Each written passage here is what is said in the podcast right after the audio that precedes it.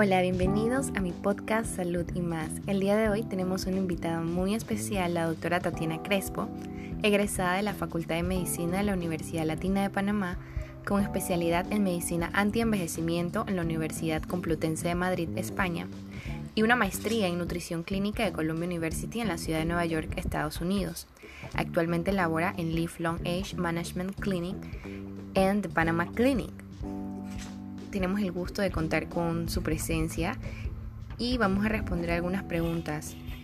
El día de hoy vamos a hablar sobre la obesidad y un poco de el rol de la obesidad en momentos de pandemia. Bienvenida, doctora. La primera pregunta que tenemos para usted es qué entendemos por obesidad. Según la Organización Mundial de la Salud, la obesidad se define como un estado de acumulación anormal o excesiva de grasa que puede poner en riesgo la salud. La manera más sencilla de hacer el diagnóstico de obesidad es utilizando una fórmula que se llama índice de masa corporal. Esta fórmula utiliza el peso en kilogramos y lo divide entre la altura de la persona en centímetros al cuadrado. Si el resultado de esta fórmula da un número igual o mayor de 30, se considera que la persona está en categoría de obesidad. Sin embargo, a pesar de que globalmente esta es una de las fórmulas más utilizadas para dar el diagnóstico de obesidad, ya se considera que está un poco obsoleta ya que realmente esta fórmula no considera de qué están compuestos esos kilos, porque nuestro cuerpo está compuesto de grasa y de músculo y de agua, y no toma en consideración qué cantidad de esos kilos son músculo y qué cantidad de esos kilos son grasa o agua. Realmente lo que nos va a perjudicar nuestra salud es la grasa elevada y no tanto el peso total elevado.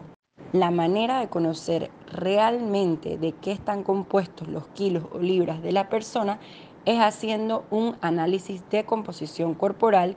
Este nos va a dar información mucho más certera sobre el estatus de obesidad de la persona, ya que la grasa elevada es lo que perjudica negativamente la salud de la persona. Muchas gracias doctora por esta aclaración. La población en general maneja lo que es el IMC o índice de masa corporal, que serían los datos de talla y peso. Hay calculadoras en internet en las que uno puede conocer su estado, su rango, si está dentro de sobrepeso o de obesidad. Y es bastante útil para tener una idea, pero como usted dice, hay otras herramientas mucho más específicas para saber la composición eh, de, nuestro, de nuestro cuerpo porque podemos tener esa falsa percepción de obesidad o una falsa percepción de que estamos bien de peso y en verdad estamos aumentados en grasa. O por el contrario, podemos tener eh, estar con un peso mayor de lo usual, pero nuestra mayor composición puede ser músculo si somos deportistas. Y ahora que estamos en momentos de pandemia, ¿Cómo la obesidad puede afectar nuestro sistema inmunológico, nuestro sistema de defensa? Háblenos un poco sobre eso.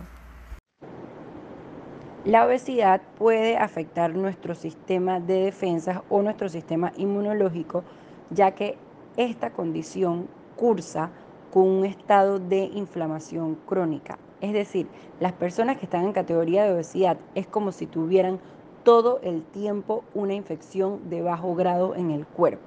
El problema con esto es que la inflamación crónica es la raíz de todas las enfermedades. Inflamación crónica aumenta el riesgo de desarrollar infarto, cáncer, derrame y muchas otras enfermedades, incluyendo el COVID-19. Y no solo la obesidad me aumenta el riesgo de contraer COVID-19 al tener débil mis defensas, sino que también de ser que una persona obesa contraiga COVID-19, su pronóstico va a ser peor, ya que se ha estudiado y hay fuerte evidencia que demuestra que personas obesas con diagnóstico de COVID-19 positivo tienen mayor riesgo de ser hospitalizados en la unidad de cuidados intensivos y a su vez tienen mayor riesgo de muerte. Gracias doctora, esta información que nos está dando es muy valiosa y yo quiero saber, para que nuestros oyentes sepan también, aquí en Panamá, ¿Cómo está la obesidad? ¿Qué sabemos sobre obesidad en nuestro país? Lastimosamente, Panamá no se escapa de esta realidad. La obesidad es un fuerte problema en Panamá.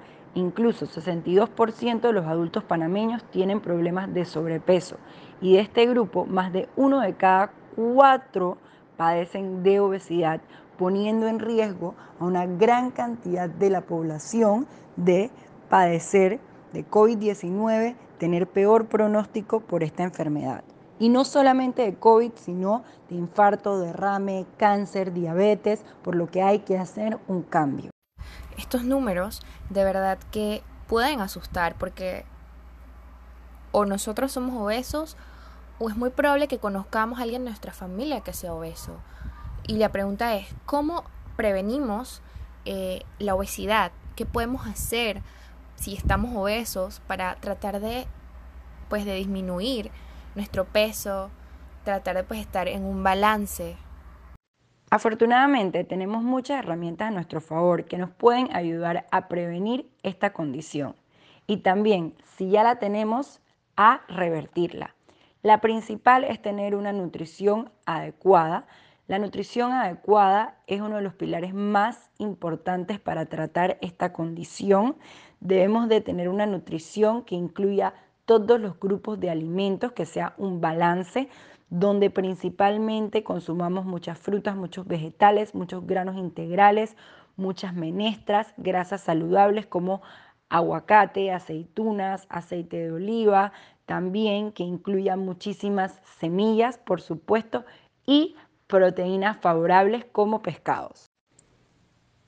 Hay que evitar comidas chatarras, bebidas azucaradas como sodas, jugos, postres, dulces, pastelitos, empanadas, todo lo que sea bollería me aumenta el riesgo de desarrollar obesidad también debo evitar el consumo excesivo de alcohol, ya que esto también son calorías vacías que me aportan al desarrollo de obesidad.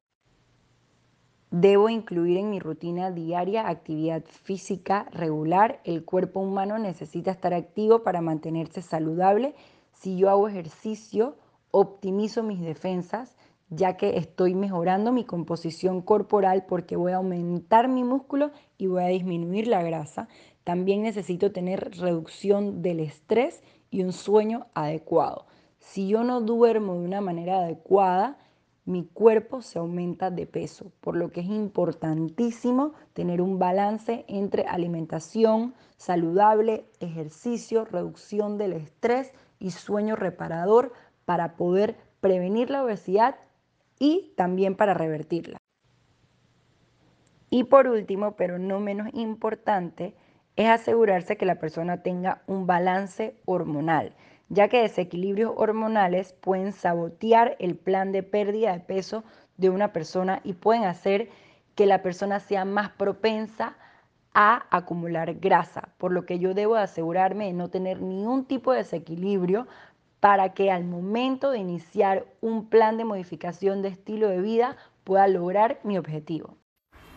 Gracias doctora por todas estas recomendaciones de verdad muy valiosas. Me llama mucho la atención em, la calidad de sueño que en verdad influye mucho en mantener un balance con nuestro cuerpo. Y otra de las cosas es que si em, hay personas obesas que muchas veces por más que coman saludable, por más que hagan actividad física, les cuesta bajar de peso como usted dijo, puede ser alguna alteración hormonal y es importante que acudan a su médico, vayan con un nutricionista, un personal calificado, para que les pueda ayudar.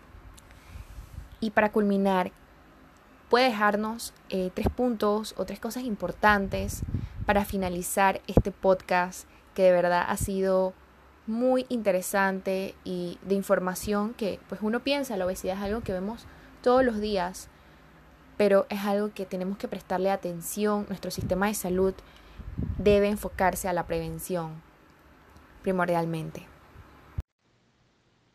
Si nosotros aplicamos estas herramientas, vamos a mantener una buena salud, vamos a prevenir enfermedades, vamos a prolongar años de vida con calidad. El momento de la prevención es ahora. Así que si ustedes están en categoría de sobrepeso, o en categoría de obesidad a ponerse manos a la obra para combatir esta condición para poder ser saludables el resto de su vida. Hay que parar de ver la obesidad como si fuera un problema estético, hay que ver a la obesidad como una enfermedad y lo importante es que esta enfermedad tiene solución, es totalmente prevenible y totalmente revertible, ya que tenemos muchísimas herramientas a nuestro favor que podemos utilizar para mejorarla. Científicos han demostrado que ciertas vacunas, como por ejemplo la de la influenza, tétano, la hepatitis, no son tan efectivas en la población obesa. Esto se debe a que las personas obesas, al tener este estado de inflamación crónica, interfiere con la efectividad de la vacuna. Entonces, esto es un problema ahorita mismo en tiempos de pandemia, ya que se piensa que la vacuna del contra el COVID-19 no va a ser tan efectiva en esta población. Otra razón por la que tenemos que modificar el estilo de vida para poder vivir más años y de una manera más saludable. De verdad que le agradecemos, doctora, por estar aquí, por brindar su tiempo, por esta información tan valiosa. Y en Salud y más, queremos traer la información a nuestros oyentes de personal calificado, de fuentes fidedignas y confiables, basados en evidencia científica, porque es nuestra responsabilidad pues emitir información que sea de ayuda a la población, pero de una forma que sea fácil de, explicar, fácil de entender. Porque este es un podcast de tipo educativo e informativo. De nuevo, muchas gracias por su tiempo. Esperemos que les haya gustado este, este tema del día de hoy, que en verdad la obesidad es algo que vemos todos los días, que hemos normalizado. Pero como dice la doctora Tatiana, es una enfermedad y estamos a tiempo de tratarlas. Tenemos muchas herramientas, muchos profesionales de la salud, nutricionistas, así que es hora de que puedan reflexionar un poco. Estamos en fiestas de fin de año, tenemos que agradecer por nuestras familias, por todo lo del año 2020 y a la vez ponernos metas a corto y a largo plazo para lograr nuestros objetivos. Y claro, uno de los objetivos es preservar la salud. Te doy gracias si te quedaste hasta el final. Si este podcast te gustó, compártelo con tus amigos, con tus familiares. Hagamos promoción de la salud. De nuevo, gracias por escucharme. Gracias a la doctora Tatiana. Y los espero en un próximo podcast.